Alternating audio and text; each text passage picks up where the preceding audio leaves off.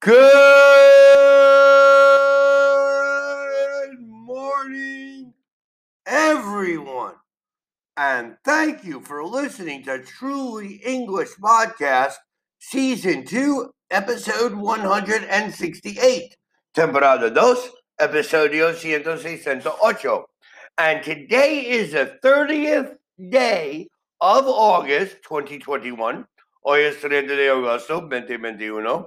And today is Monday, the beginning of the work week. Tomorrow is Tuesday, and the day after tomorrow is Wednesday. Today is Monday, yesterday was Sunday, and the day before yesterday was Saturday. The day before yesterday, I worked a two hours. Yesterday, I worked two hours. Today, I will be working and tomorrow I will be working, and the day after tomorrow I will be working. What did you do the day before yesterday? Did you go to the beach? Did you visit your grandparents? Did you work? What did you do yesterday? Did you rest? Did you watch movies? Did you watch Netflix?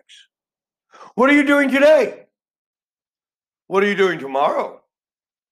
What are you doing the day after tomorrow? Will you go to university? Will you have an exam?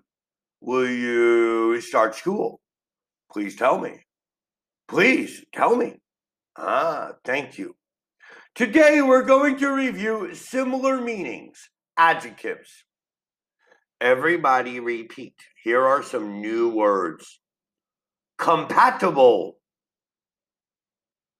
disciplinary, disparate diverse, efficient,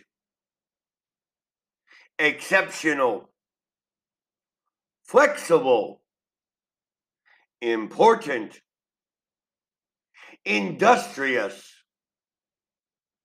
integral, inventive, legitimate, lengthy, lengthy, mandatory, modern, nominal, obligatory, perceptive, profitable, prosperous, punctual, steady, tedious, voluntary now, all of these words are adjectives, and they all are very formal adjectives. Okay, so now the first one compulsory safety inspections. Well, compulsory safety inspections is mandatory. It is mandatory in some countries to enter the military. It is mandatory to have your visa to travel to other countries.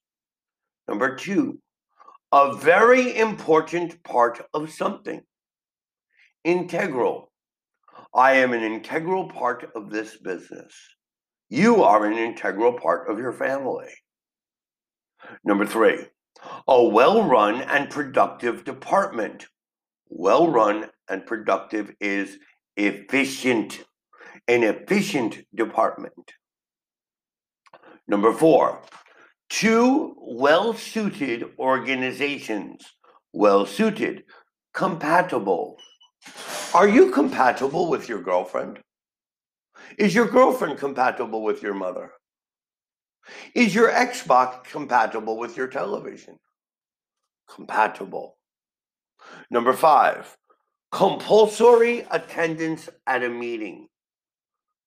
Obligatory compulsory attendance is obligatory. Number six, a long meeting. Lengthy. A lengthy meeting, a lengthy movie. Number seven, a creative idea. An idea creative, inventive, an inventive idea. Number eight, a significant event, a wedding a significant event. A significant event is an important event. Important. Number nine, a collection of unrelated objects. Disparate. Disparate. A collection of unrelated objects. They're not the same. Number 10, a wealthy town. A wealthy town. Prosperous. A prosperous town. Number 11, a valid reason for doing something. Legitimate. A valid reason for doing something is a legitimate reason. Number 12, an optional dress code. Optional, voluntary. Number 13, a constant and continuous price rise. Steady. Steady is constant and continuous. Number 14, an outstanding performance. Exceptional. An outstanding piano player. Exceptional. An outstanding dancer. Exceptional.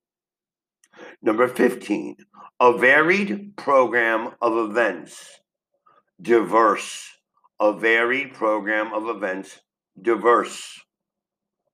Number 16, easily changeable working hours, flexible. We offer flexible private classes to our students. Number 17, a lucrative venture, profitable. Profitable is lucrative. Number 18, a punitive action. Punitive action disciplinary, a disciplinary action. Number 19, a boring and repetitive job. Tedious, a tedious job. Number 20, a prompt start to a meeting.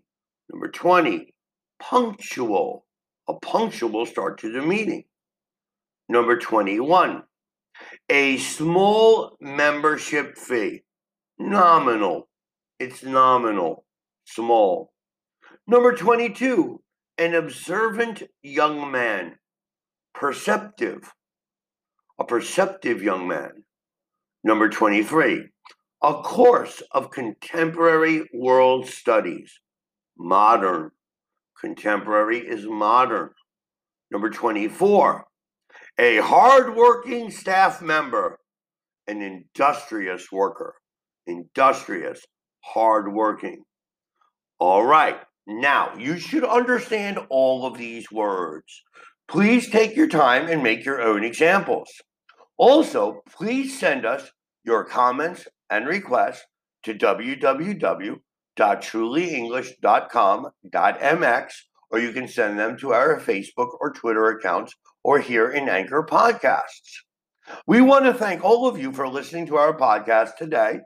And please remember be happy, be safe, and study. Our next podcast will be tomorrow on Tuesday. Thank you. Have a wonderful day and peace and love to everybody. Goodbye.